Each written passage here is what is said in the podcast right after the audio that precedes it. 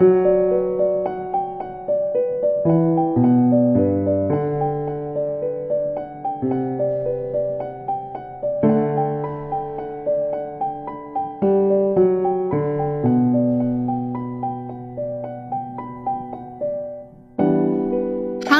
家好，欢迎来到纵身一跃，我们一起探索自由丰盈的人生。我是 Jenny。今天是探索者系列的第五期，这一期的探索者是一位从互联网大厂裸辞转行当瑜伽老师的朋友依依。我在好几期播客节目里面都有提到，我很喜欢瑜伽。瑜伽对我来说，就是一门可以进行自我训练、提升心力、把重心稳稳的立在自己身上的一门功夫。前段时间我在读了林夕老师的新书《无用之美》之后。在我的小报童专栏里面写过一篇文章，我说每天早上在晨光中铺开瑜伽垫去练习，在基础重复的练习中去打牢根基，稳稳扎根。我很喜欢瑜伽心法中的一句话，他说：“所有的答案都在练习里，我只需要把自己交给瑜伽垫，交给大地，进行一遍又一遍的练习。我相信瑜伽和大地都会托住我，会滋养我。”在练习瑜伽的过程中，好好用功、不断精进的这个过程让我非常着迷，因为我非常喜欢瑜伽，而我又对依依的转型经历非常感兴趣，所以有了这一次的对话。我们在这一次的对话过程中聊了聊他裸辞转行的经历。也聊了聊他转行之后当瑜伽老师的感受，他是否对现在的生活和工作的状态满意，跟他所理想中的样子是否有落差？聊了聊我们对练习瑜伽的感受，我们对瑜伽哲学的理解，同时我们也聊了一些比较落地实操的问题。关于瑜伽老师的收入、瑜伽的市场情况，以及对于想转行当瑜伽老师的朋友的一些建议，这是一期内容非常丰富、非常扎实的节目。那么，我们就一起来听一听这一次的聊天吧。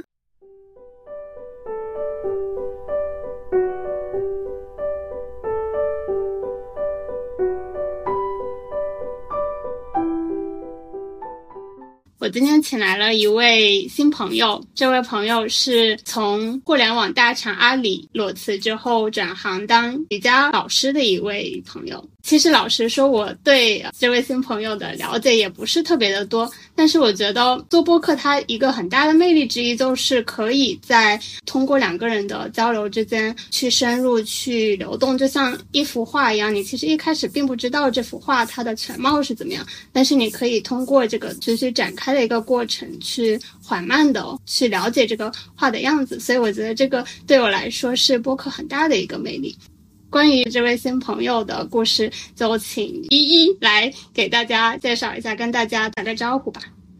大家好，我是依依。我在去年年底的时候从阿里裸辞，然后目前是作为一个半兼职的瑜伽老师的状态，在健身房和瑜伽馆教一些瑜伽课，同时自己也在进行一些线上的自我学习，包括正念啊一些其他的东西。其实我很好奇，你为什么是当兼职瑜伽老师呀？因为其实做瑜伽老师这个事情还是没有在我的一开始裸辞的那个时候计划之内的一件事情。在刚开始，我也没有想过说我自己未来的一个人生方向或者规划要往哪里去走。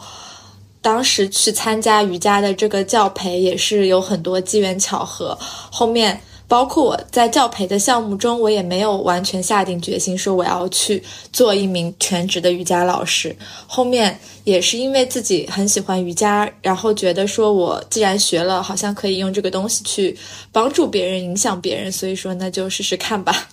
那你现在下定这个决心了吗？其实也还没有算很完全，因为我目前也在学正念。其实我自己的想法是说，后面会把瑜伽跟正念两个东西结合起来，一个是身体的层面，一个更多的是偏心灵意识的层面，去把它们做一个结合。对我其实觉得瑜伽跟正念本身它就是一个，可以说它就是一体的，因为都说瑜伽就是流动的冥想嘛。所以我觉得他们之间其实就是一个有机的结合。这个我们可以等会再聊。我还是从你的经历开始聊起吧，因为你之前在互联网大厂嘛，外人看起来都是一个非常高薪又非常光鲜的一个工作。你是怎么下定的这个决心，或者说是有什么契机让你去转变了一个赛道？看起来大家都会觉得没那么主流、没那么稳定的瑜伽老师这个转型。因为当时他最主要的原因其实就是我体检，然后发现身体的很多指标其实都不太好，处于一个非常严重的亚健康的状态。包括当时体检的医生，后来去看一些中医，他们都会跟我说，我的身体被消耗、被透支的已经非常厉害。当时在阿里的整个工作强度实际上是非常大，经常加班到凌晨两三点。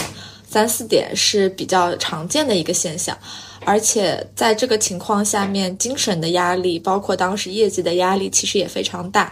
因为我们当时其实做的也是非常成熟的业务，包括受到三年疫情的影响，整个消费环境的影响，其实我们的工作的压力，包括业绩的指标压力都非常的大。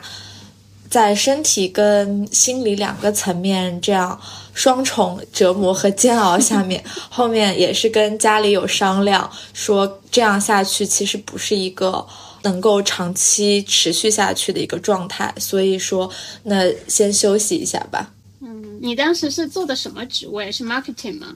商家运营，当时主要是去跟平台的商家可能。一天就要跟好几十个商家去做一对一的沟通和对话，所以其实消耗的精力还挺大的。对，因为其实我当时裸辞之前也是有过就是年度的体检嘛，体检之后其实确实有很多的指标都是很不健康的一个状态，所以我当时也有想着，我没有想好我自己要去干嘛，但是我就觉得我急需要休息，感觉身俱疲。需要休息的。那我觉得我们两个的状态还蛮像的。嗯，你的你工作了多久啊？在阿里？在阿里三年多，都是强度很大的工作，对吧？而且跟确实跟整个疫情消费环境的变化也有很大的关系。像一九年刚进入阿里的时候，可能整个公司包括业务都还在上升期，或者属于一个巅峰的时期。整体公司的氛围也没有那么的内卷，或者说高压。嗯，但是随着业绩的压力的增大，也会需要去做很多你不得不做，但是好像看起来又没有太多意义的事情，所以自己的心里也在很煎熬吧。嗯嗯，我很理这种状态。因为这种状态确实是没有办法可持续的，但是我还是很好奇，你是怎么会有这么大的一个职业上的，就不管它是这个职业或者是行业，都是一个很大的转变。你当时是怎么样想到要当瑜伽老师的呀？因为当时我也有去找一些前辈聊，说我之后裸辞之后应该去往哪里走。当时前辈就问了我一个问题，说：“那你觉得你自己对哪些事情是感兴趣的吗？”嗯，当时我其实心里有好几条路，好像有好几个答案，因为我很喜欢摄影，我也很喜欢烘焙，这些都是我在大学的时候做过兼职，而且会有一定的收入的这样的一些副业吧。嗯，然后我也很喜欢时尚，因为我整个。大学毕业之后做的工作基本上都是跟时尚相关的电商领域的工作，所以其实当时瑜伽也只是其中的一小个选项而已。但是为什么最后选了瑜伽呢？我自己心里是想说，如果我真的还想把想去从事一份事业，而不仅仅是一份工作的话，那我希望这件事情它是可以给更多的人带来一些正向的影响。能给别人带来一些积极的改变。瑜伽是我自己比较受益，我从练习瑜伽的过程中，我自己获得了很多，成长了很多。我希望能够把这份东西去带给更多的人。你说的这个让我觉得还蛮感触的。你在选择下一步怎么走的时候，你是想说是要把它做成一个终身的事业，还是说只是一份能让自养活自己的职业？其实它这两个它是有本质的区别的。你是在这一个出发点上去选择的。你觉得，嗯，其他的可能跟瑜伽相比，没有像瑜伽一样可以给人的就是身心带来一些益处。对，是的，还是想真。真正能够去做一些影响别人、帮助别人的事情，我觉得这一点很棒哎。因为我自己是很喜欢瑜伽的。你是当时是怎么样去一开始接触到瑜伽的呀？我当时说实话，当时是因为我刚失恋，然后 可能在失恋的时候比较痛苦，当时想着说我去接触，要不去接触一项新的运动，培养一个新的爱好，可能会。给我自己的生活状态会有一个比较大的改变。当时有去找瑜伽馆、普拉提馆，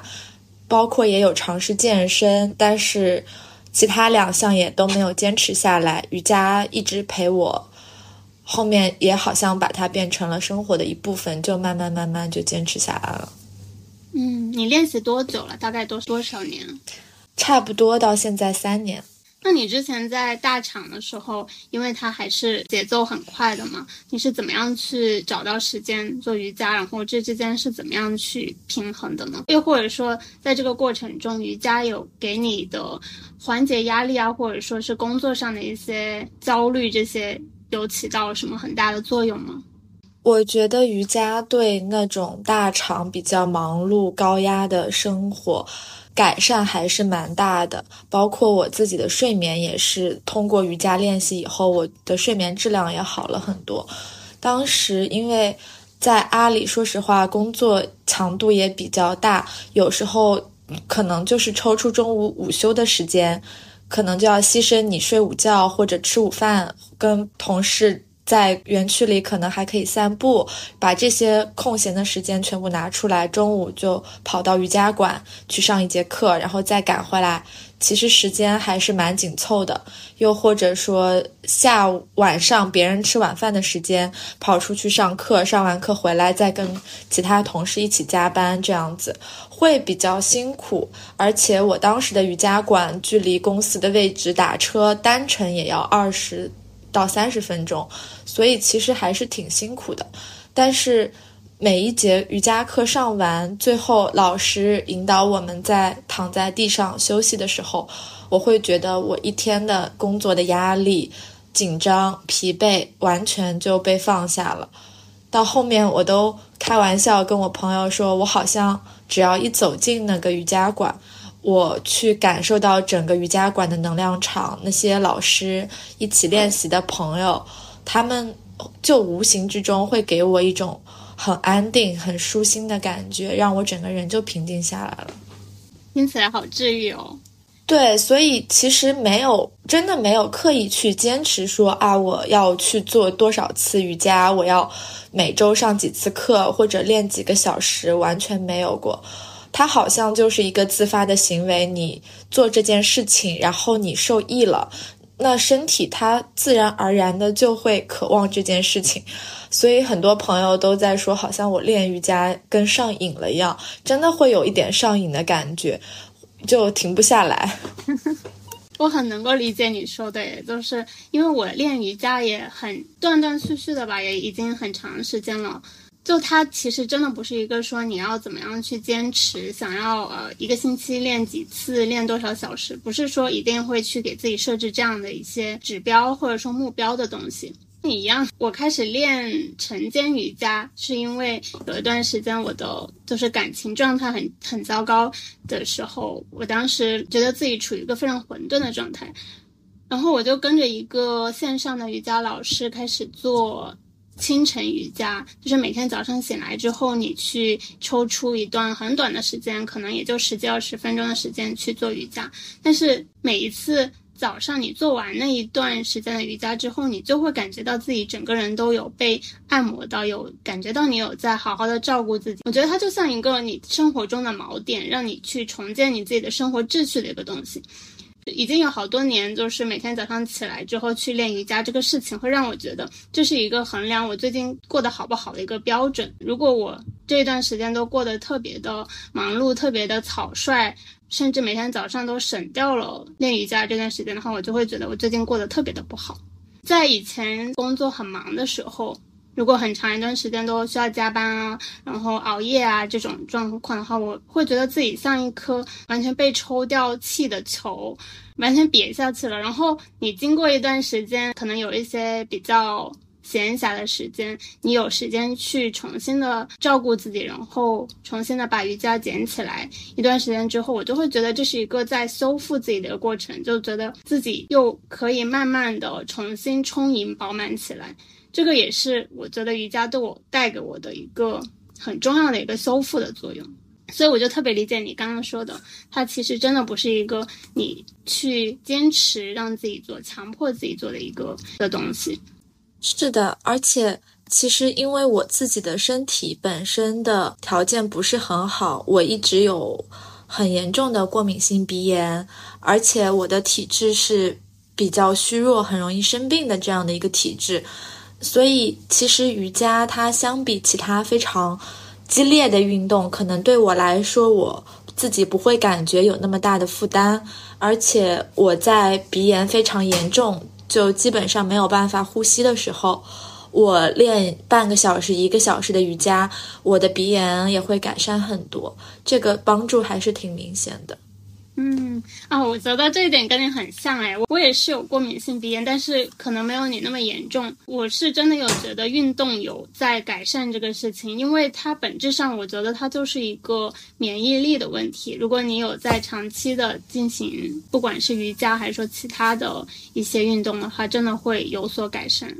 是的，而且。瑜伽，它我自己理解跟其他运动比较大的一个区别，就在于它对于呼吸上面的专注会更多一些，相比于其他的运动，它对于呼吸的专注可能更类似于，所以就像你刚刚说到的，我们经常会讲瑜伽，它就是流动的冥想，它能够更好的让我们的。意识去专注在当下的练习、当下的呼吸、自己的身体感受上面，给我们的精神带来很不一样的放松。我觉得这可能是其他的一些运动所没有的一些特点吧。对，其实瑜伽它到底是不是 单纯的一个运动？这个其实也有很多东西可以讲啊。它其实并不是说，嗯，真的都是一个像其他的跑步呀，或者说撸铁一样，这些是一个健身的或者说运动运动项目。其实它有更多的可能会涉及到你心灵，或者说是一些哲学方面的东西。这个我们可能等一下也可以讲一下这方面的内容。你刚刚说到瑜伽可以在你的过敏性鼻炎这一方面有有一些改善嘛？那你能不能再更多的聊一下你练瑜伽之后还有一些什么样的变化和感受？不管是身体还是心灵的方面。其实我觉得身体跟心灵可能它不太分得开吧。嗯，就像我练瑜伽，其实。最开始的时候，我不知道说我的身体，因为我过去其实有一些长期的运动习惯，但是因为没有人指导，所以可能我的很多动作或者不太标准，其实会有埋下一些隐患。后面当我去找很多的瑜伽老师进行一一对一的指导和调整的时候，我才知道说，其实我长期的一些不良的生活习惯或者运动习惯，其实导致说，比如说我的。腿型、我的体态或者我的骨盆，他们都有各种各样的问题。这个是我之前自己没有意识到的，而我在自己我习以为常的这样的一个姿态中，日复一日的去练习，反而又加重了我这样的一些问题。到最后，我会出现一些疼痛、一些神经的痛，或者会受伤。包括我，其实，在前两个月的时候，我手肘受了一次比较严重的伤，当时基本上没有办法正常生活，没有办法去提东西、拎东西，所以其实对我的影响还是挺大的。手肘受伤是练习中受伤的吗？还是怎么样？当时。我其实是在某一次上完课的时候，觉得隐隐的有一些不舒服。嗯，当时没有我引起太大的关注，我以为说休息两天就好了。当时休息了一个月的时间，然后。一周的时间，我以为自己好差不多了，我又去上团课，又接着去练习，结果练完以后变得更加严重。当时那天晚上就有点疼的睡不着觉。第二天就起来，马上去看医院去检查，包括找了专门的瑜伽老师做理疗康复的，帮我去检查原因。所以当时老师跟我说，他并不是说某一天你单一的练习，你在某一个角度就突然之间受伤了。很多练瑜伽，说实话，受伤的人非常多，也非常容易受伤，但是不会说是你某一天像可能。车祸一样突然的一些撞击，这样的损伤，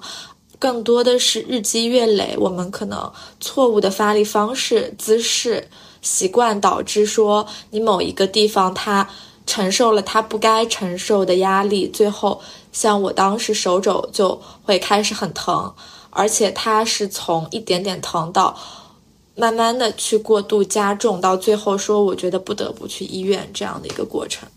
那这个是因为你平时你之前自己练瑜伽的时候的发力方式不对导致的吗？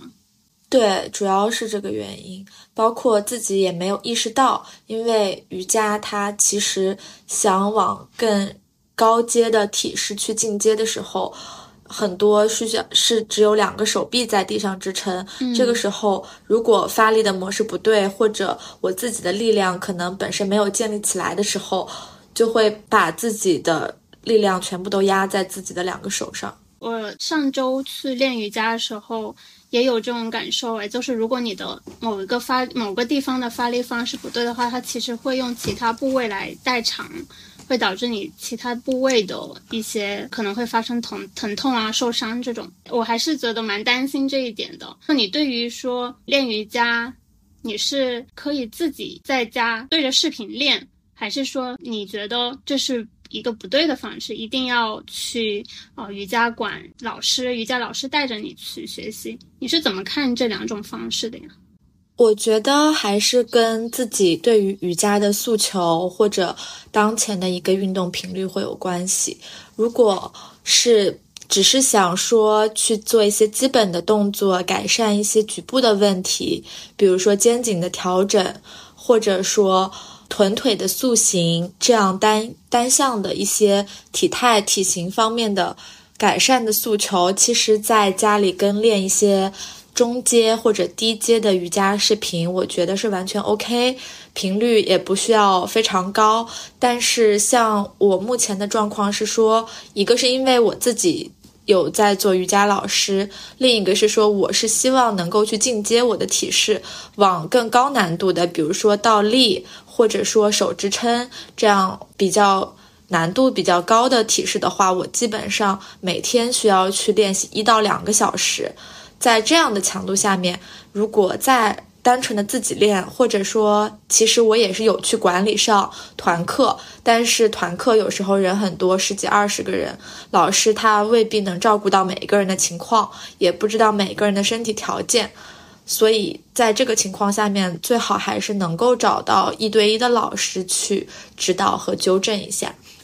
对，就像你刚刚说的，你上课的时候也会感觉到说自己其他的地方可能会做一些代偿。会帮助我们自己薄弱的位置去过度的去发力，其实这是每个人他生理的自然反应，是我们都没有办法去避免的。而且包括很多可能跟之前的运动的习惯，或者说一些没有运动基础的朋友，他很难掌握说瑜伽特定的体式的特定的发力应该是，呃。哪边主动发力，哪边是被动发力，或者说是哪一块肌肉先发力，哪一块肌肉后发力，其实这些都会影响到我们整体的一个身体的舒适度或者运动表现。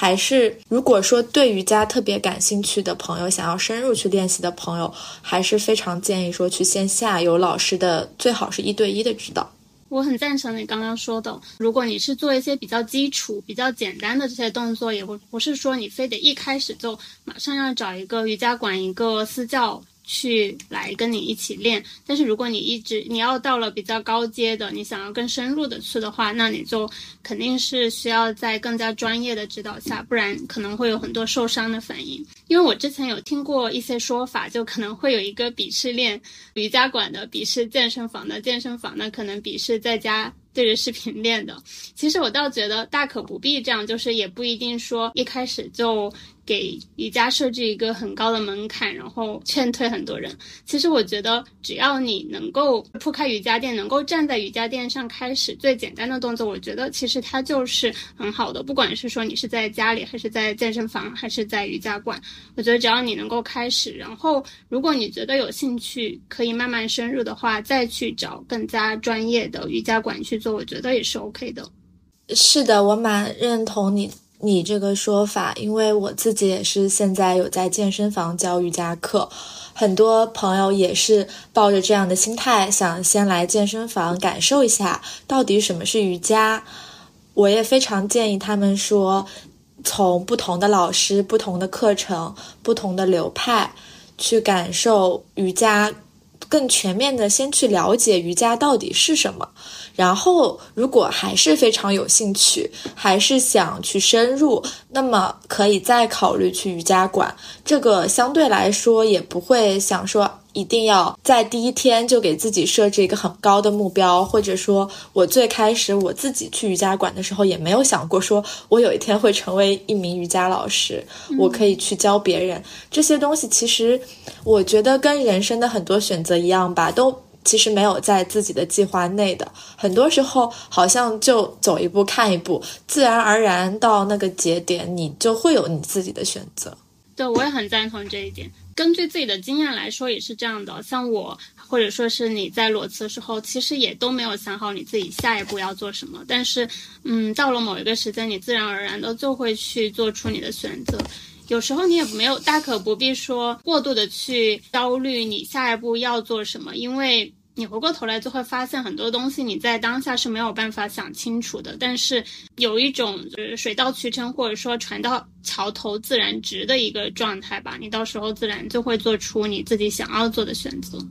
是的，我自己也是有这种感受，包括我身边有很多想裸辞但又不敢的朋友，可能一方面觉得说现在大厂的工作比较稳定。他另一方面是说，他不知道自己裸辞了以后还能干什么，因为在大厂的工作，每个人就像一个小小的螺丝钉，他只负责非常非常细分的一块东西。他觉得说，可能他离开了大厂，他所负责的那些东西，其实在整个社会上好像没有什么商业价值，或者说可以创造价值的地方。我也会去跟他们说，其实有时候也不用想那么多，可能。你一年前的你也想不到现在的你会是这样的一个生活状态，所以我们也很难去想说，哎，一年后的我会在哪里是什么样子？没有，也没有人会知道。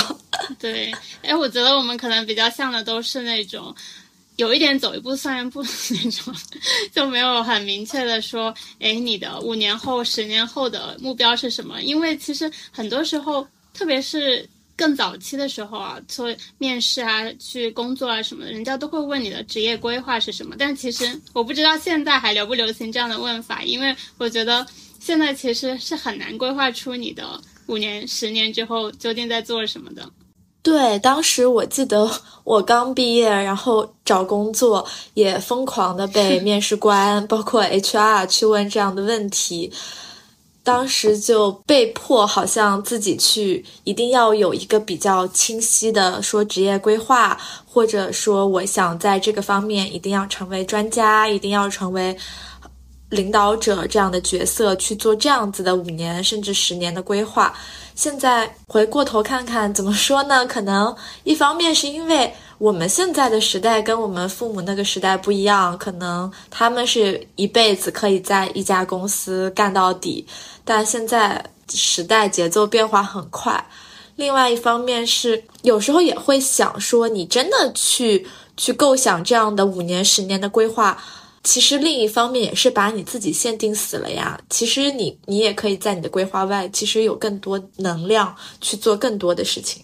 那你会不会觉得你之前的一些积累的工作经验啊，或者说行业经验啊，这些你是怎么看待的？你觉得他们会是会被浪费的吗？还是说它其实是可以转移到你现在的所从事的工作呢？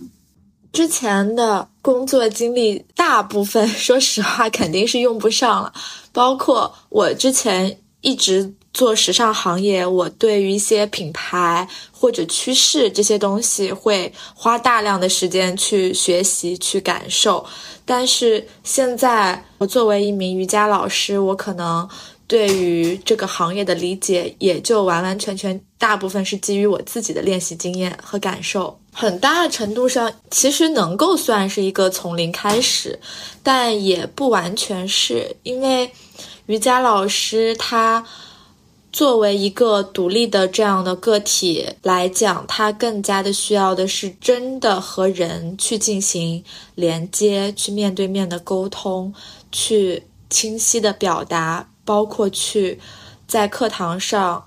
去关注到别人的感受，包括每一个人的情绪和身体的变化，以及跟他们去建立连接，或者甚至成为朋友，这样人和人之间的连接的技巧和沟通，我觉得是你在之前的工作或者说是日常的学习生活中都一直在去建立和培养的一项技能。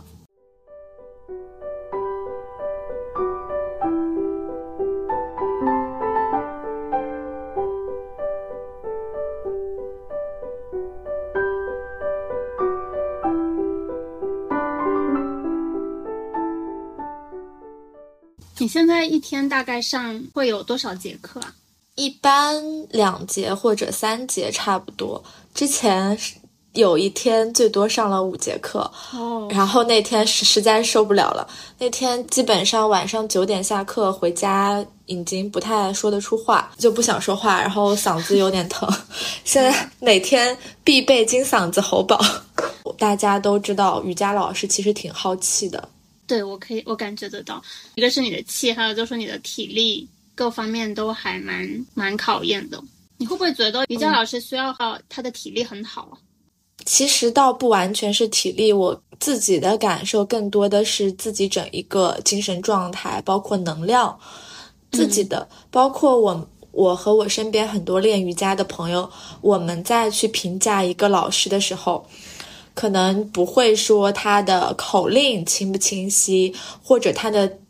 课程强度如何，我们会去说这位老师他自己的能量怎么样，我们会说他的能量是很稳的，他的能量是很强的。其实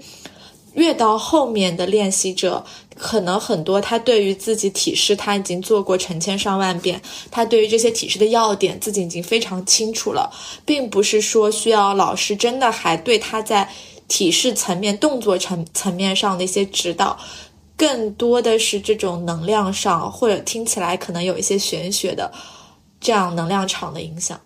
我很能够理解，就你去不同的瑜伽馆或者说是健身房里面上课，其实你很快就能够感受到这个瑜伽老师你到底是喜欢的还是不喜欢的。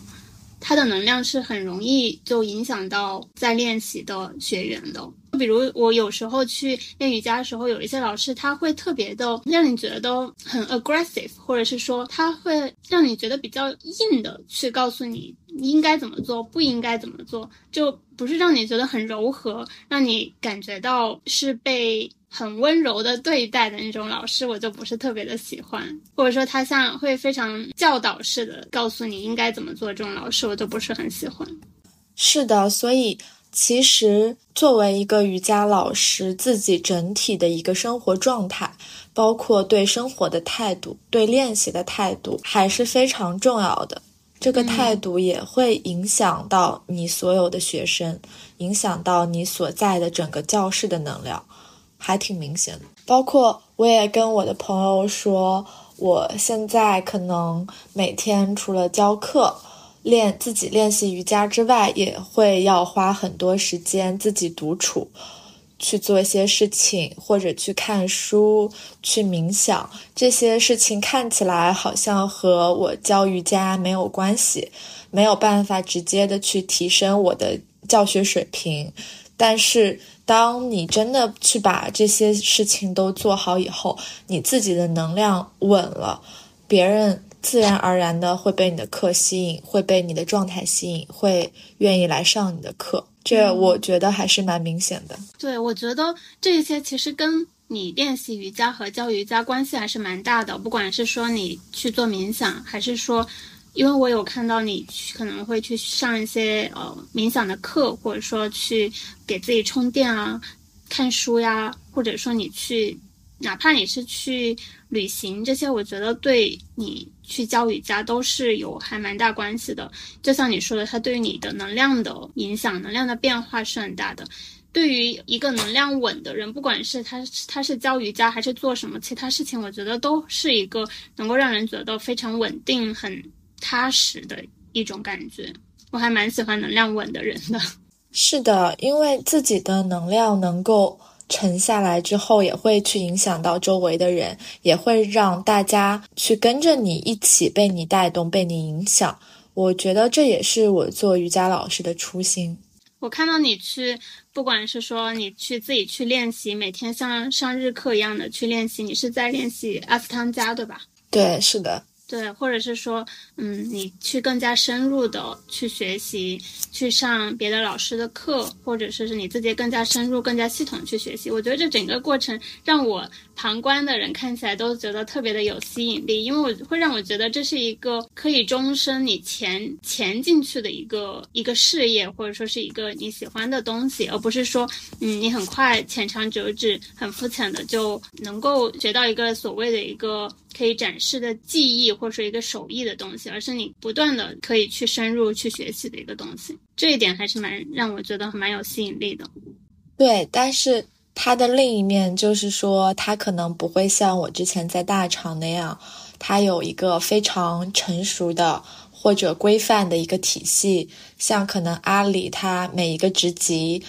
每一个岗位，它都会把能力项标的特别清楚。你要能够做什么样的事情，你就到达了什么样的等级，你就有相应的收入。但瑜伽老师他不会有 这样子的一个明确标准的规范，而且有没有人喜欢你，其实某种程度上来说也是一个比较主观的事情。除非那些，或者说有一些公认的一些行业里的前辈大师，可能也有一些人啊觉得他们。并不怎么样，或者说，嗯，就是水平一般般，也会有这样的情况发生。所以其实有时候自己也会有一点找不准方向，说我到底应该怎么样不断的去努力成为一个好的瑜伽老师？因为好这个东西，其实，在瑜伽老师这一行真的还是蛮难定义的。对，听起来就像可能你自己投入了很多的时间，或者说是金钱，但不一定能够得到一个。你很满意、很确定的东西，对，就像可能有的老师他觉得说，你成为一个好的老师，你需要自己的体式练得非常好。那有很多老师确实会在体式这条路上走得比较远，但体式这个东西，它也会跟我们本身自己的身体条件有很大的关系。那另一方面，可能有一些老师他就会在自己的。其他的知识储备，包括去学一些心理学，去学一些社会学的知识，去了解怎么样跟人沟通。有的老师可能就会去学一些专门的理疗、康复类的知识，去注重在身体层面解剖学的知识。所以，其实很多老师他们都是带着自己的理解去精进瑜伽，而没有说有一个统一的标准，好像。这也行，那也行，但是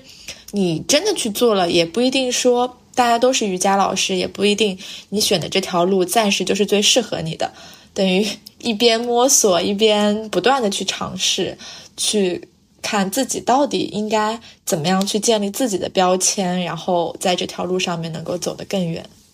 你觉得你大概会是哪一个方向的呢？因为你刚刚说他其实每一个瑜伽老师他他都会有不同的方向嘛。虽然我不是瑜伽老师，也还没有去做过教培啊什么的，但我。刚刚听你这么下来，我觉得我应该不会是那个很深入的去追求体式的那种老师，因为其实我练了蛮久的瑜伽，我应该是从大学的时候就开始，也有差不多十几年了。我其实没有去很去追求所谓的高阶体式。而是其实我一直都在练比较基础的、比较简单的、比较舒缓的这种瑜伽的体式。有一个瑜伽老师说“基础及力量”，所以我其实一直觉得我都在一个打基础的一个过程，一个在给自己向下扎根的这个过程。所以我其实没有去追求所谓很高阶的、看起来很厉害的那些体式。我觉得，如果我当了瑜伽老师，我可能也不会是这一个方向的，不会，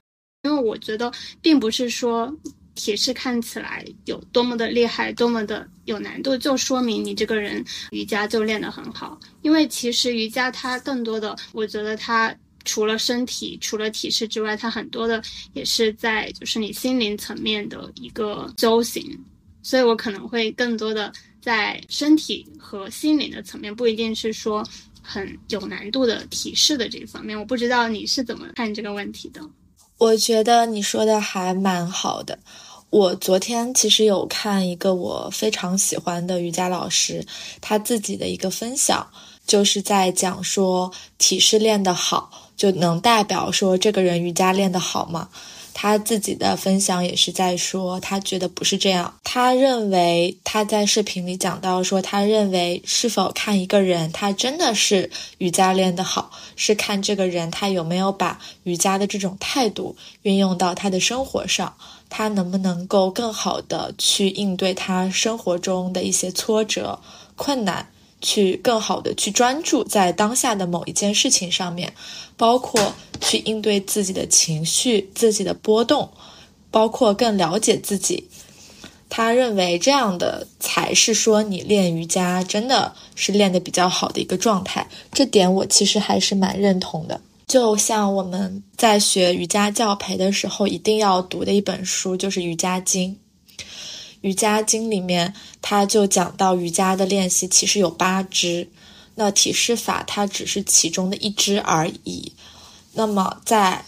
瑜伽的传统的瑜伽的定义里面，我们如果要习练瑜伽，我们也要对自己的行为规范去做一些控制和约束，包括也要对自己的呼吸和自己的意识去做一些专注和收摄这样的过程。所以，其实非常执着的练习体式，不是说不好，我自己也会有执着啦。到现在肯定也还是会有一些执着嘛，毕竟作为老师，对。嗯。但是我不希望把我这样的态度去传递给我的学生，尤其是因为现在在健身房教课比较多，大部分来健身房体验瑜伽的人，他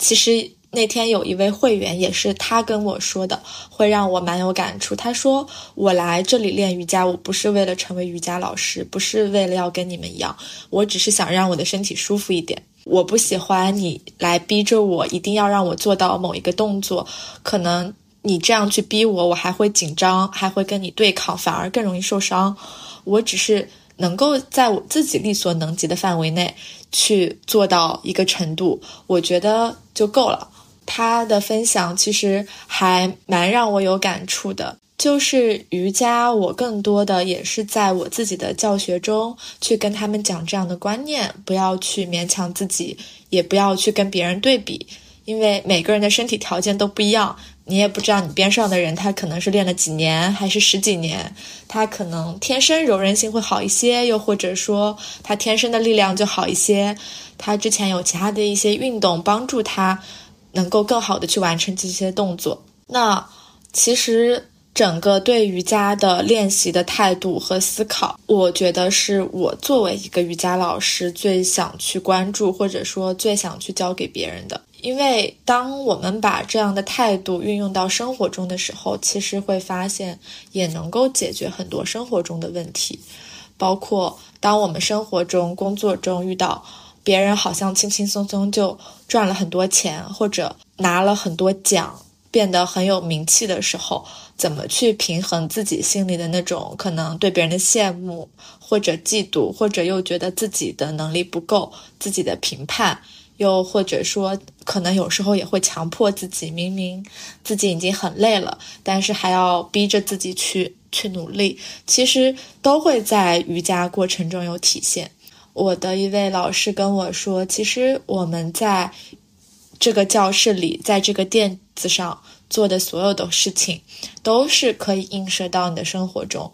都会去影响我们生活的。所以，生活会影响瑜伽，瑜伽也会影响生活。我觉得说的好好哦。那他说的跟你刚刚分享的那个视频里面的说法，其实我觉得它是如出一辙的，也是我觉得真正的瑜伽，它其实是一个瑜伽的哲学，或者说是生活的哲哲学。不管是瑜伽还是正念，还是其他的修行，其实我都觉得它真正的意义就在于你在生活里面去运用它，而不是说。单纯的在瑜伽垫呐、打坐垫的这一段过程中，其实它这些都是生活的一部分。只有你在生活里面去践行了，才能够真正的去滋养你的生活，或者说去滋养你这个人。我觉得这才是它真正的一个意义吧。嗯，如果它只是仅限于你在瑜伽垫或者说是打坐垫里面，那其实并没有什么真正的用处。因为你不可能一直都在那个瑜伽垫、那个打坐垫上，对吧？你一辈子都可能都在你给自己的建的那个泡泡里。其实你是需要去真正的扎根在生活里面，真正的去海上去踏上生活的这个大地、生活的这个泥土的。刚刚说到的体式，我想到我最近有看了一本书，林夕老师的《无用之美》。他有说到一句话，他说不要把书法当做一门才艺去展现，而是要把它当做一门功夫来练习。这样的话，我们所获得的东西才会更多，也会更好。我当时看的时候，我就会觉得，它不仅仅是书法，其实任何一门的手艺、一门技艺，它都是这样的，你都。可以把它当做一门功夫来练习，就不求结果的，你耐心一点点，然后只管去好好用功，好好精进，时间一定会给你带来礼物的。对于我来说，我觉得瑜伽其实都是一门这样的功夫，不是说你真正的想要去追求一个什么可以去展示给大家，可以就是拍照发朋友圈的一种很高级的体式，而是你。在这不断的去打磨，去在重复的练习中去稳固你的根基，去稳稳扎根的这个过程。是的，包括我最近也有一些刚刚练习瑜伽的学生，他们会问我说：“老师，我多久可以起头倒立？”这个问题，其实我自己在刚练习的时候，可能我也会想过这样的问题，因为我自己起头倒立是一个非常非常漫长的过程。差不多经历了一年多，当时也是摔过很多很多次，包括见到每一位老师，我都会问老师：“我头到底为什么起不来？” 最后有有对有一位老师就跟我说：“你就学会放下，当你真的去放下的时候，你慢慢就起来了。”我也会跟我的学生说：“对，就我也会跟我的学生说。”哦，起头倒立，你你今天起来了头倒立之后，你明天还会想起肘倒立，你起了肘倒立，你还会想起手倒立，你起了手倒立以后，你又会想做一些更难度更高的体式，你可能会想做蝎子。那么，其实体式这个东西它是没有尽头的，就像人的欲望一样嘛。嗯，你今天获得了这样的成就，你明天会想要更多。如果说只是把结果作为一个目标的话，那么其实永远都是很难得到满足的。像阿斯汤加，他一级序列练完了可以有二级，二级之后有三级，三级之后有四级，好像永远没有一个说体式的尽头。但是我们都说阿斯汤加他最后的序列其实就是呼吸的练习，嗯，就是冥想，它是最。还原本真的最本源的这样的瑜伽的练习，会有一种很奇妙的感觉。呼吸好像听起来它没有体式前面的那些体式一样那么的复杂或者那么的高难度，但是却把它放在阿阿斯汤加的最后一个序列，把它作为难度最高的这样的一个序列去精进。其实我觉得也是有一些可能瑜伽的前辈他们的设计在吧，啊。对，我觉得听你这么说，感觉非常有道理诶，就把它放作最后的最高阶的这一步，我觉得是特别有道理的一件事情。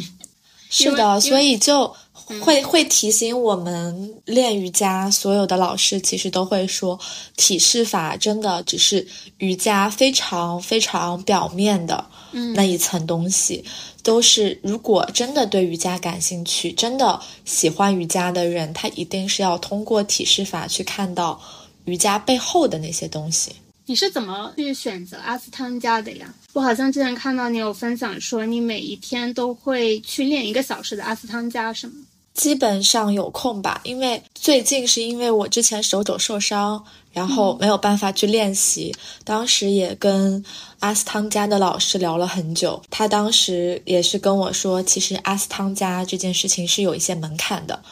就是他会有一些基本的力量的需求，而我其实身体状态可能还没有完完全全的具备。之前的练习有一种，就像我们刚刚说的，可能在用其他的身体肌肉去做代偿，导致说其实阿斯汤加的练习练到后面，我有一些可能没有注意到的地方，就让我自己受伤了。所以最近是有暂停一段时间。嗯，我早上会比较多去练那个拜日式。拜日式，它是阿斯汤加的比较基础的一个一个序列吗？还是怎么样？其实我不是很清楚。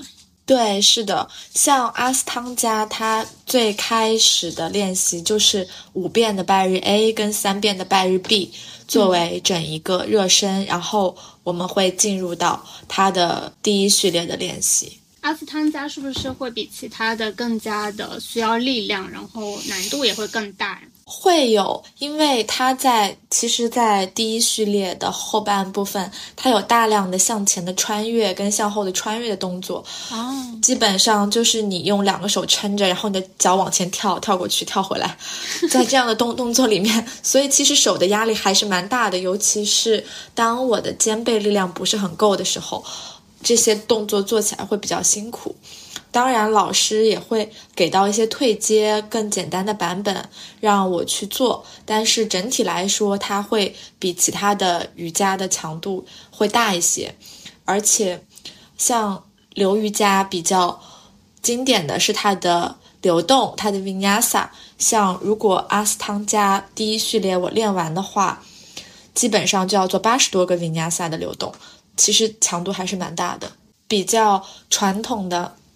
阿斯汤加练习者要去记每一个体式的顺序，以及怎么去进入，怎么去退出，在每一个体式保留几个呼吸，以及是吸气的时候动作还是呼气的时候动作，以及怎么串联，它都有非常严格的规范和标准，包括你的脚应该怎么动，你在什么时候动，对，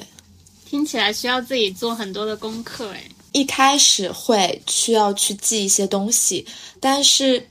它所以也是阿斯汤加跟其他瑜伽比较有区别的一个地方，是在于说，把当你把这些东西完全的记住，印在你的脑子里的时候，那么你的脑海里就只有一件事情了，那就是呼吸，它是最大程度上让你去专注。在眼前的动作上的一个设置，你不需要去听任何的口令，也不需要去想老师的这句话是什么意思，你完完全全的都把它刻在你的脑子里了，然后让你自己去带着自己去练习。你是为什么想要去接触阿斯汤加呢？一开始听到阿斯汤加的时候，我的第一印象是觉得它比较严苛，比较难。所以我可能很长一段时间我都没有去真正的去做一个阿斯汤加的序列。我自己也是有纠结过很久吧。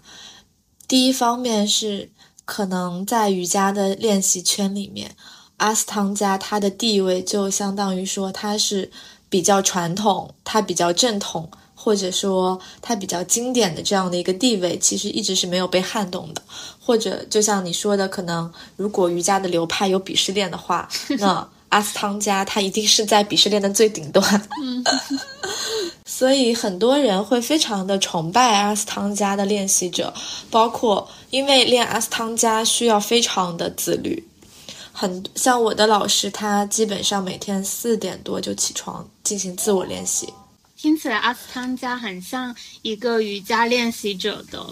他的一个很重要的基石、很重要的基础，就是你一定要把这个东西是练好了的。其他的流派、其他体式其实是在这基础上进行一个叠加，或者说是一个锦上添花的事情。嗯，倒也不全是了。其实像流瑜伽，它最开始也是创始人把哈他瑜伽跟阿斯汤加去做了这样的一个结合。诞生出来的流瑜伽的这样的产物。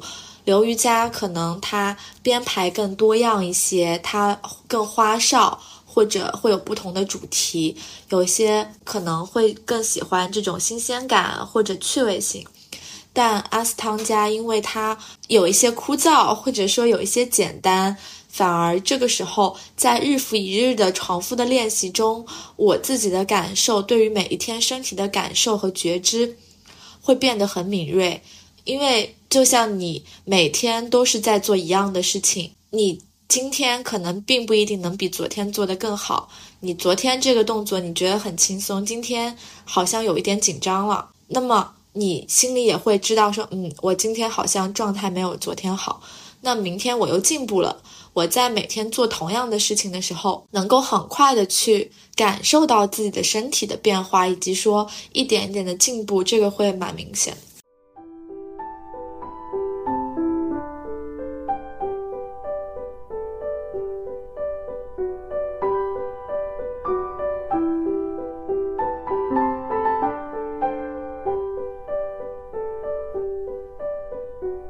现在的每天的一个工作状态和生活状态是怎么样的？都是有没有一个大概的 routine？现在基本上中午和晚上都会在上课，没有上课的时候，一般自己会在家里或者出去跟朋友聊聊天、喝喝茶，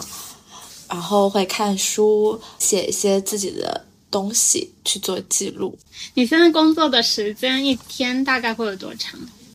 一节课如果是一个小时或者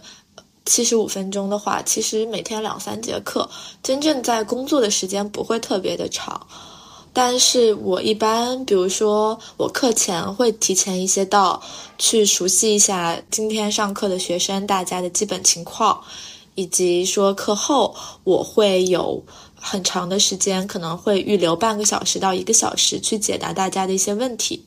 和困惑。包括，因为后面我自己目前虽然是以团课为主，后面会有开小班课的课程，所以最近比较大的工作重心也是在小班课的备课和筹划上面。嗯，你的小班课也是在现在上课的地方吗？对，其实还是会基于团课的这些用户，希望能够给他们提供更深度、定制化的一些课程的内容。四到八个人这样子的小规模，能够更好的去监督他们的运动效果和上课表现。就比如说是在瑜伽馆，你想要有自己的小班课，是你可以自己决定的，是吗？可以去申请，然后去开设体验课。如果说想来上小班课的人，到四个人，那么这个班就可以开起来。那你觉得你现在的工作状态是你很享受的吗？又或者说，它跟你理想中的、想象中的有没有什么不同？如果说跟想象中有不同的话，主要就是没有想到还挺累的，体力上很累。另外一方面，有时候也会会有焦虑了，因为。毕竟把它作为一项工作，你一定会说，想看其他的老师已经做的怎么样了，他们是怎么去做的，会去看，会去想还有什么地方可以去提高，可以去精进的，会去找很多的资料，包括去小红书上面看一些其他的老师他们是怎么去运营他们的个人账号，去看很多东西，然后。也会有时候会焦虑，会想说：“哎呀，自己好像还有很多东西不会，还有很多东西要学。”其实可以想象，因为我觉得不管是哪一个职业，或者说其他的行业，只要你真正的深入进去了，想要把它做好，一定都是会有它不容易的地方，一定也会有你感觉到焦虑的时候的。是的，包括因为其实瑜伽老师他还算是一个服务性的行业。也会比较关注一些用户的反馈，他们是不是喜欢你的课，是不是会上过一次还会再来，或者说他们愿不愿意为你去来购买你其他的课程，包括你的私教或者你的小班课这些东西，其实也是要把它当成一门生意去考虑。是的，所以我其实也还会好奇，你要去当一个瑜伽老师。肯定他是需要做一个培训嘛。培训完之后呢，那怎么样去找到一些你进行工作或者说兼职的机会？怎么样去找到客户？这些也是比较实操性的一个东西啊。对，最难的肯定是你第一次站到讲台上去教课的那一天。嗯，那个时候真的可能前两三天就没睡好觉吧，就会很紧张，因为我其实还是一个 I 人啊。嗯，就对于这种，对于这种要去控场去。好像表现的比较社牛的事情，一开始还是蛮害怕的。一开始的时候有给，其实说起来蛮人肉的，就是在大众点评上面给周围的瑜伽馆一个一个的去打电话问，你们需不需要老师？有找健身房、瑜伽馆都有去问，可能打了四五十个电话，加了十几个微信，最后有那么两三个邀请你去面试，最后也是。对，会能够拿到一些工作机会，然后慢慢的有一些沉淀。另一方面，其实有跟其他包括培训的时候或者工作中，慢慢的去认识了更多的瑜伽老师，那么就有自己的一些圈子，在这个同行的圈子里面，有时候呢会有一些机会，包括说前辈也会指导一些方法，像其实。瑜伽老师作为包括现在互联网时代自己的一些个人的账号的运营和维护，包括朋友圈，还有很多老师他们会把自己的练习视频发到视频号或者小红书上面。其实这个也是很重要的一些内容，去维护自己的个人的形象。包括其实很多身边的人也是看到我去学了瑜伽，有来问我说能不能帮他们去调整一些体态啊，去做一些改善。一开始可能是免费的去做一些调整，积累一些案例。那当真的有一些成果和经验的时候，再去拓宽包括线上或者线下的渠道，都会容易很多。听起来，其实不管是做什么工作，就像自由职业啊，或者说像我现在独立职业这些，需要你自己去获取客户和案源啊，其实它都大同小异，都是需要你去在不同的平台去树立你自己的形象呀，或者说去认识更多的朋友。你会觉得在这个过程中有点有点沮丧吗？或者说有点觉得怎么也这么累 的感觉？肯定会有，对。他毕竟作为一份工作，他会遇到工作所面临的所有的问题，包括挫折啊，可能一些被拒绝，或者说，呃，他的收入肯定没有之前在阿里的时候那么高，也会需要去平衡这些问题。嗯，那你怎么去调整这个心态呢？特别是。嗯，你感觉可能也要付出很大的时间心力，但是收入却没有之前的可以匹配的。这个时候，你会怎么去调整这个心态啊？因为其实我自己觉得做老师，他非常好的一点是说，他给你的及时反馈还是挺高的。像之前在大厂，可能你只有在一年两次，最后老板给你打绩效的时候。或者说你项目做的特别出彩的时候，好像会有这样类似的评分或者奖励。但是在你去上课的时候，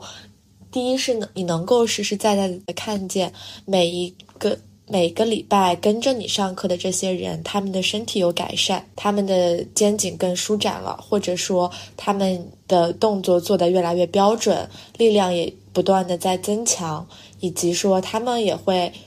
说觉得老师其实挺用心的，教的也很仔细，或者说，嗯，觉得老师很专业，会给你这样的反馈。其实这个时候是觉得最治愈的。包括在因为有自己的，慢慢后面也在慢慢建立自己的粉丝群。从一开始觉得有点不好意思，因为毕竟还是一个 I 人，啊，要做 自我营业的事情，其实还是挺需要去鼓起勇气的。到后面说，现在粉丝群已经有四十四个人了，啊，慢慢的发展壮大。在群里会跟他们聊瑜伽，也会聊生活、聊日常，他们也愿意去跟你分享很多生活相关的事情。你感觉到这种被信任、被依赖的感觉的时候，会弥补很大一部分说，呃，收入上面的落差吧。都是都是杭州的人吗？那个粉丝群？对，粉丝群基本上是在线下有上过我的课，然后会去重点的去维护他们。嗯，感觉还挺好的。而且通过你的描述，我会觉得你是一个特别认真、很真诚的老师，因为你会提前去，然后了解这些学生的。一个基本的状况，他们的身体的情况呀，练瑜伽的情况是怎么样的，然后也会为他们预留出解答问题的时间。我觉得这些就听起来你会特别的真诚，因为自己真的是还挺喜欢这件事情的，也从自己的发心出发，就是想去帮助到更多的人。那刚好这件事情也可以带来一些收入，也可以产生一些价值。我觉得。能够有这样的一个选择，已经是一个非常难得的事情了。那么，虽然说可能收入比较低，但是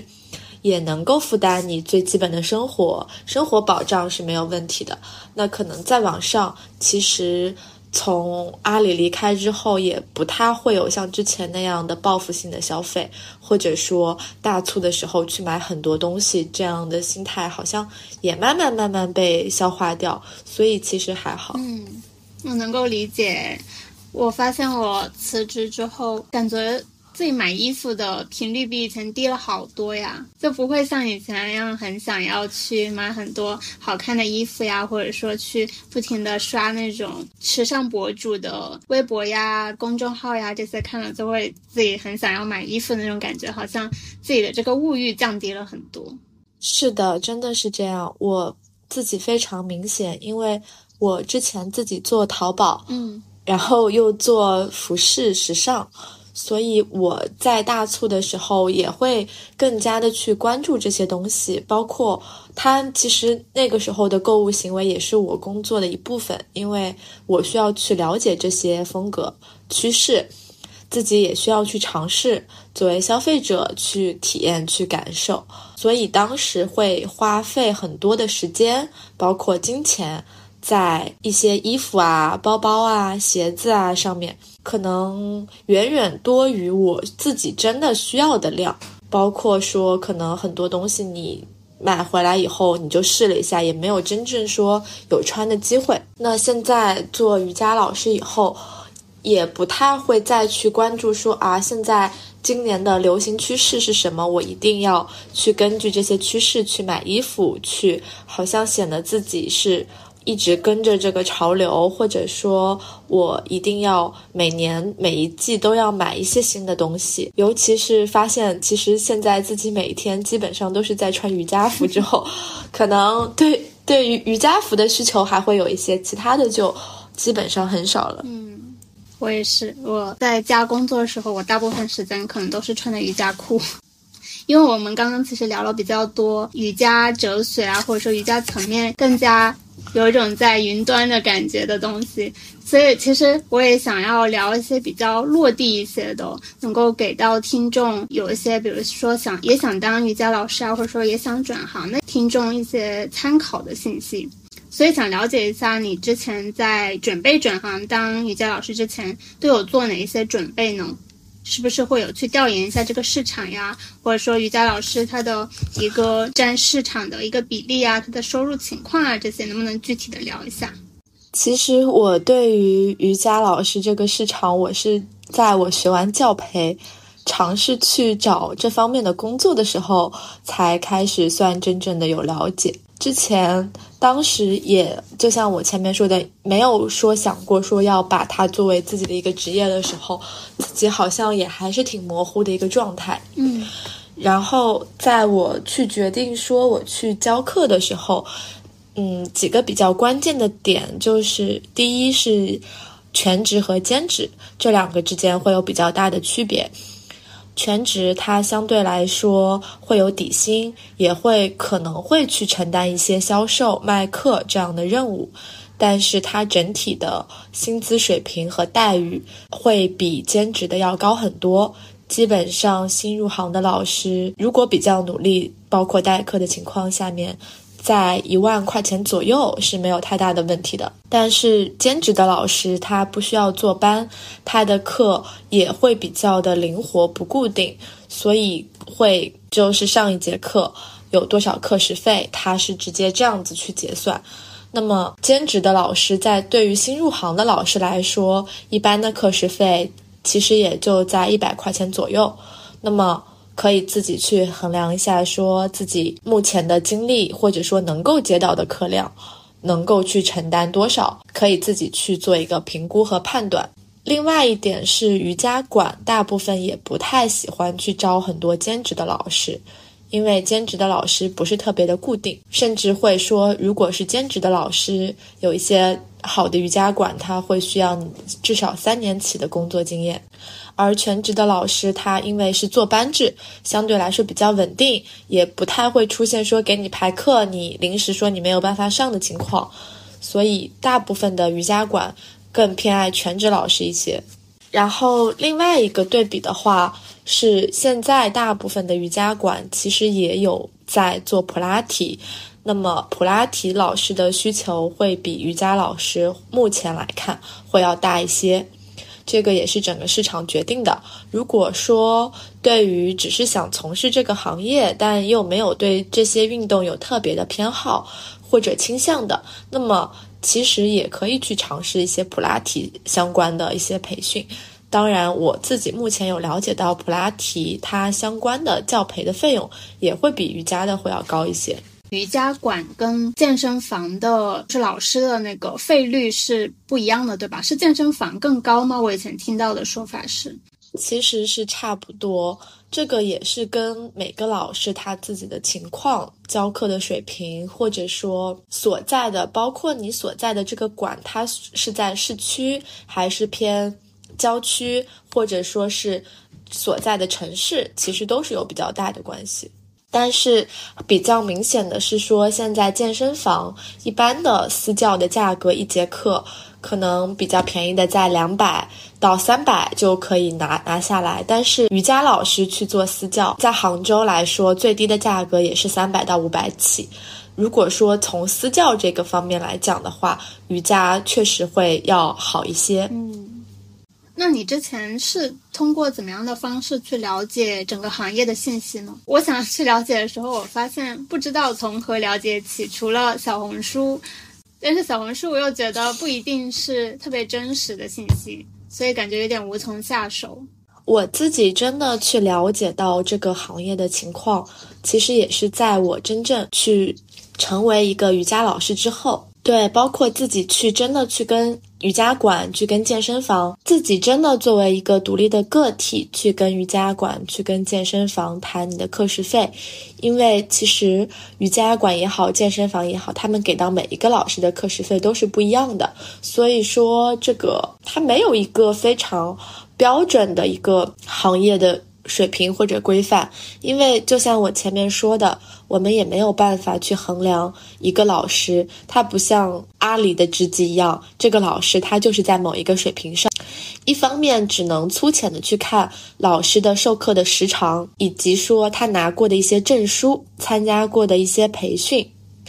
但是像我们前面说的，老师个人的能量、他的人品、他的修为这些东西。都是没有办法在履历上面，或者说简单简单的半个小时、一个小时的面试里面去体现出来的。那你一般去他会怎么样面试呢？需要你演示一下，比如说上一节课这样子吗？对，一般都是要去试课，是一节完整的课，或者说是半节课这样子。但我觉得对于一个新的老师，比如说你刚刚结束一个你的教培。再去找这样的机会，其实会不会很难？因为他觉得你并没有过相应的经验，没有一个当老师的经验，他会不会就以此为由就拒绝掉你了呢？就像其实所有的事情，就像我们可能如果把自己当成一个产品，你要去卖卖出第一份产品，或者去走出第一步的时候，会很难。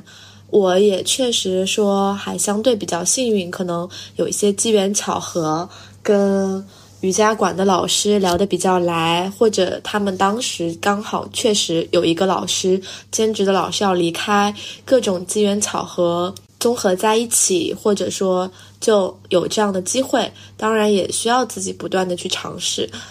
会有一些落差在，包括当时有打基本上四五十个电话，去加一些微信，也不是说马上就能够有反馈，所以需要自己去不断的去尝试，去去找一些机会，或者说去先去免费的去上一些课，哪怕不是以付费的形式去给周围的人上课。去积累一些经验，这个是比较重要的。感觉这个过程还挺漫长，也挺艰难的。它也会包括很应该有很大量的去沟通的工作，你需要去跟瑜伽馆啊、健身房呀，然后跟这些负责的人或者是其他的瑜伽老师进行一个沟通。对，因为当其实我我们像现在的工作性质是你自己作为一个个体，完完全全的丢到这个整个社会上面。去参与这样的市场化竞争，把自己作为一个产品，那么去推销自己这个产品，去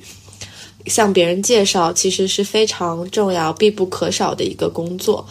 那么，可能随着教学的经验增长，以及一些固定的粉丝的积累，会慢慢慢慢来说打开这个口子，但是也是要一直在去做这样的。自我包装或者说自我营销，其实也是作为一个个体的老师非常重要的一工作的一部分。但是我觉得你已经迈出了第一步，已经有了一一些进展、一些进步之后，我会觉得后面会慢慢的容易很多。是的，其实作为一个瑜伽老师。可能一开始看到的是他的入行这一个过程，从零到一，其实会是一个需要你去有勇气，或者说也需要一些机缘巧合的这样的一个部分。包括也有一些朋友，可能他们去找教培的项目，也是在提前去了解过这个教培项目是否可以在本馆有一些留任的机会。又或者说是一些小的瑜伽馆，它对于教学经验相对没有那么严格的要求，是不是可以考虑去留任？同时，另外一方面是在你真正当了这个老师以后，因为他没有一个明确的成长的路径，所以需要持续的去自我激励、自我学习、自我推动，这个过程其实也会很漫长。对我之前有了解瑜伽教培的瑜伽馆。会有说有一些是可以有机会留任，可能说你一开始去做一个实习，或者说后面有兼职的机会，这样的瑜伽教培的项目，我觉得听起来还挺不错的，最起码可以让你有一个呃入门的机会。对，是的，所以在去选择瑜伽教培项目的时候，也需要去提前沟通清楚，问清楚很多信息，因为教培的费用。它毕竟也不便宜，嗯，而且需要你去花很多的时间和精力投入。如果是抱着说希望能够留在这个馆，但是最后却好像又没有去谈拢的话，其实还是挺麻烦的一件事情。说到瑜伽教培，你能不能？分享一下你之前瑜伽教培的经验了，它的体验是怎么样的，以及说你是怎么样去选这个瑜伽教培的瑜伽馆的，包括说他上课是怎么样的呀？我知道的是，他会包括有，应该有很大一部分是理论的，然后后面呢也会有一些体式，包括他的时间安排、它的密度这些是怎么样？能不能具体的跟我们分享一下？其实说实话，我最开始选。瑜伽教培的时候，我完全没有做太多的功课，嗯，也没有去做过任何的比较。最开始的原因是因为我在那个瑜伽馆之前有一些私教的费用还没有用完，然后我想着说，那要不能不能转成瑜伽教培？刚好我系统性的去学一下，所以就稀里糊涂的转过去了。直到那个时候，我都没有说。我有想做瑜伽老师的打算。参加教培之后，包括其实到现在去教课，整一个还是蛮神奇的。就像你说的，一步一步被推到现在的这样的一个过程。当时上课的时候，基本上是十几个人，都是女。我们那个班当时还都是女孩子。之前的有些班可能也会有男孩子来学。每天基本上，因为我是全日制的一个课程，就是从早上的八点半到下午的五点半或者六点。一般上午会有一个小时的瑜伽练习。接着就是理论的教授，下午一个小时的体能训练，以及一些理论的教授、体式的讲解。整个过程基本上持续了一个月的样子。晚上下课的时间以及周末也会需要去复习、去整理，因为其实要记、要背、要学的东西很多。虽然我在那个时候已经练了两年多的瑜伽，但。会发现说，其实你通过一个系统的瑜伽教培的学习，不管你是不是想成为瑜伽老师，你都能够对瑜伽有一个非常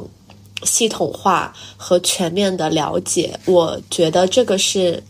每一个想深入去把瑜伽作为生活的一部分的人，他都可以去做的一件事情。对，我发现很多去学这个瑜伽教培的人，他不一定是真的想当瑜伽老师，他可能就是想系统的去学一下瑜伽，然后看一看瑜伽到底是个什么东西，能够更多的去了解瑜伽背后的它的理论呀，它背后的哲学啊，这些我觉得还是蛮有吸引力的。因为我也没有说现在就做好决定，说我以后真的想要当一个瑜伽老师，但我还蛮想去上一下这个瑜伽教培的课程的。其实我觉得去尝试周末班也是一个比较好的选择，因为全日制当时的教学的密度会比较高。说实话，上到后面会有一些感觉力不从心，要背要记的东西太多了。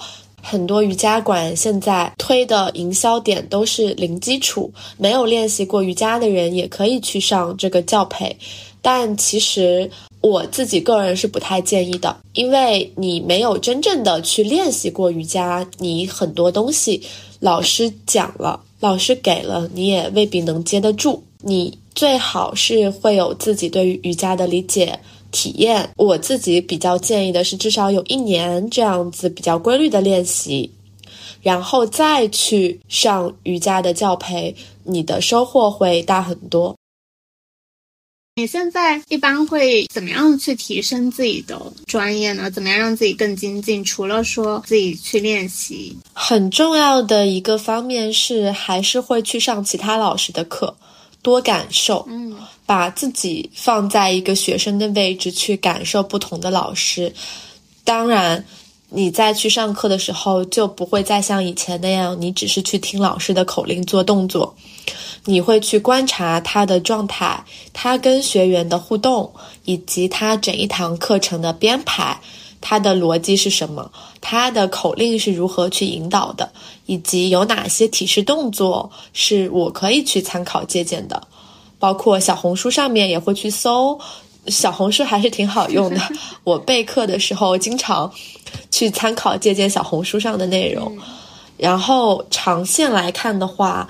一般瑜伽老师每一年基本上都会有几次外出的集中的培训，去重点去提升自己，跟一些行业里的前辈去做一些深入的学习。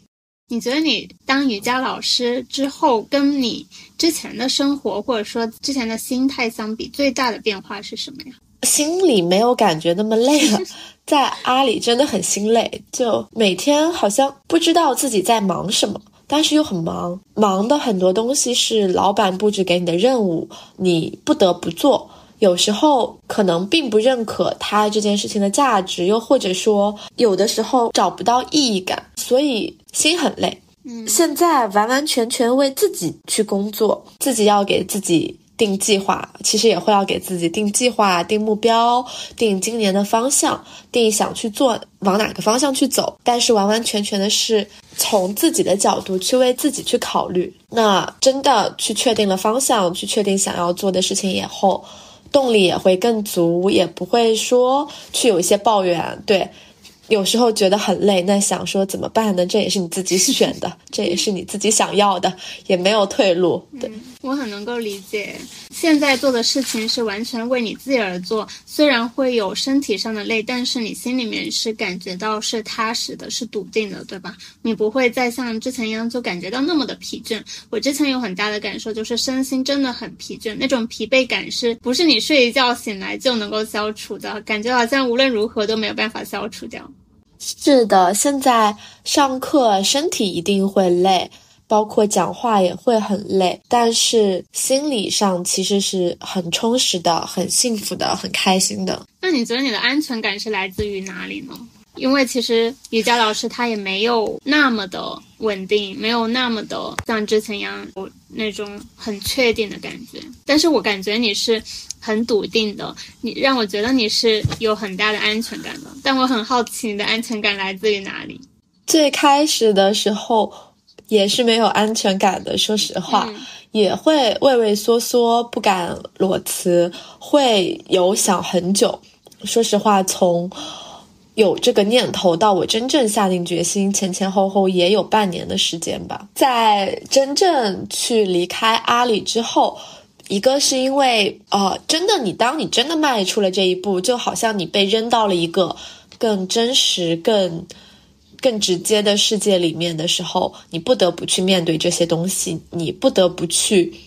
给自己一点安全感，因为这个时候已经没有大厂、没有稳定的收入来给你安全感了，你不得不给自己安全感。我想起，就像我小时候学游泳的时候，我当时其实老师教的动作已经都学会了，但我迟迟不敢游，我总是游在游泳池的最边上。划两下水就抓着游泳池的边不放，然后有一天我训练完，我的教练把我留下来，他直接把我直接扔到了游泳池的最中间，然后他就走掉了，我被迫扑腾扑腾扑腾，然后游回到了游泳池的边上，那才是我真正的学会游泳的时候，所以我的感觉就会像是说，我是。就像是被扔的，我再次被扔到了游泳池的中间，我不得不自己想办法游回来的时候，那个能力或者那个安全感才真正的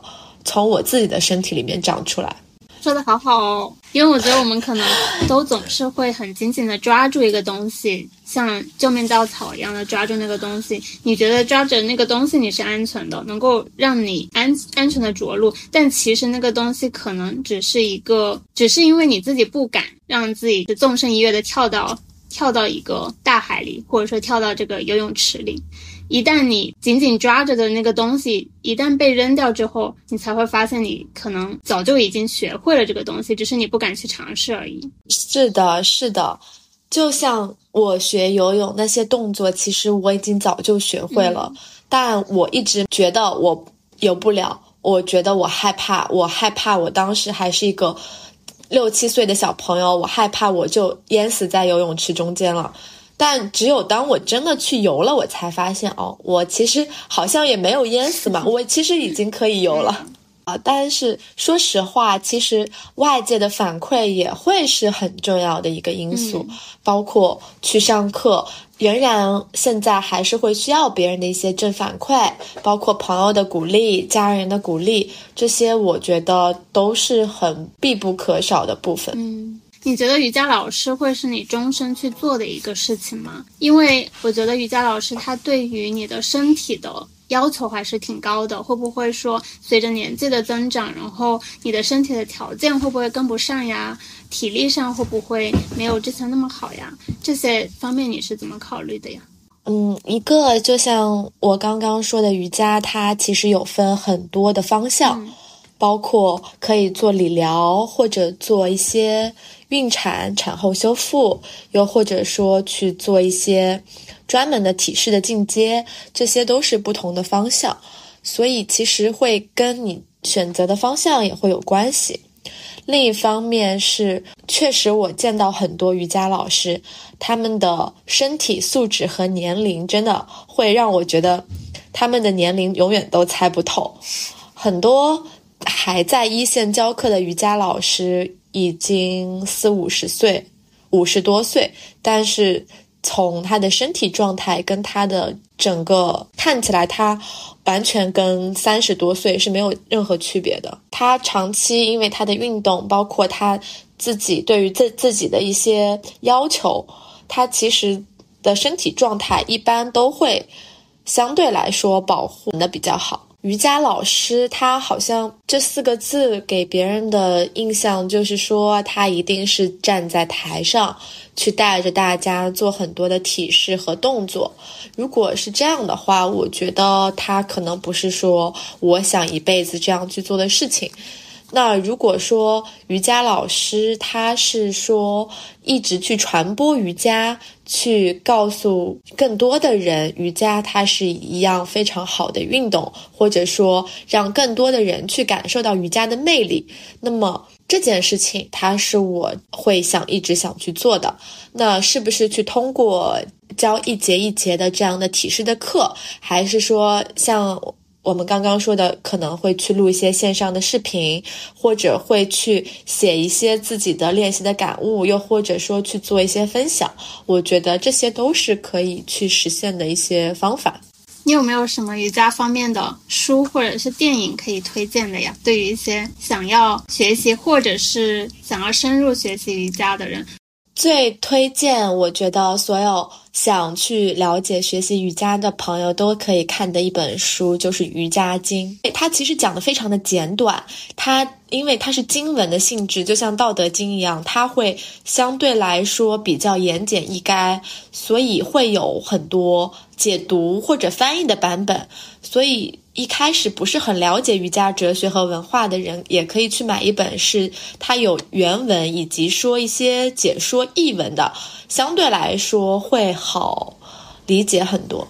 梵文的词其实，在很多瑜伽老师或者瑜伽界，他们都会有不同的解读和解释。嗯。也是非常正常的现象。每个人对于瑜伽经都会有自己的理解和解读，所以也可以作为一个参考。但是最后可能自己也会对瑜伽经有自己的理解。我最后一个问题吧，对于想转行当瑜伽的老师，你有什么建议？第一个建议是一定要想清楚自己是真的喜欢瑜伽，还是只是想把它作为一份工作来做。这个我觉得还是挺重要的，因为做一名瑜伽老师，你在前期，说实话，可能前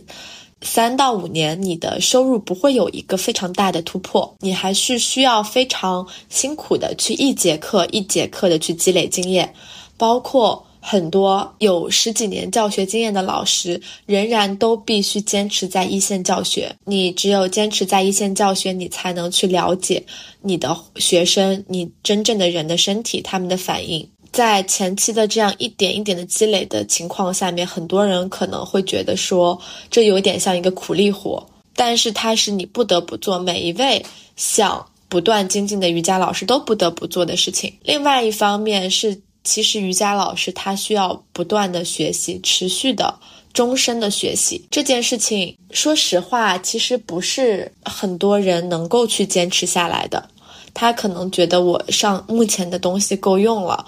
市场也觉得说还 OK，那我就到这里。但是就像我前面说的。如果能够去保持一年一到两次这样的集中的学习，对于整个对瑜伽的理解或者对于这个行业的理解都会提升很多。但同时，现在瑜伽的这些精进的学习的费用，如果是线下学习的费用，说实话也是不便宜的。嗯，一般可能好的老师，四五天的课程就是几千，十天以上的课可能就是上万，这样的费用。相比瑜伽代课的基础的课时费来说，其实这两个之间的差距是非常大。那么前期要考虑自己的热爱是不是能够坚持吃这个苦，以及说自己的经济条件是不是能够去负担得起这样的持续学习。当然，也未必说一定要参加这些线下的集中的工作坊，也可以等过几年经济条件好一些再去参加。先去上一些线上的免费的课程，找一些资源，看一些书，这些都是可以的。但是从长期来说，这个学习的投入和花费一定是少不掉的。最主要的还是这个发心。是的，发心很重要。有时候发心可能就会决定我们往哪个方向走。对，我觉得发心是怎么样的，很大程度的决定你到底能不能持续做下去。这个东西到底是不是可持续的？就像你刚刚开始一开始说的，你选择这个是因为你觉得它是不仅对你，还是可以对其他人是有益处的，所以你想把它做成一个终身的事业。这个东西是很重要的，你能够持续的做下去，去精进下去的一个很大的动力。我觉得差不多了，今天聊了好多呀，好开心。好呀，好呀，谢谢依依。好嘞，好嘞，好，拜，好呀，拜拜拜。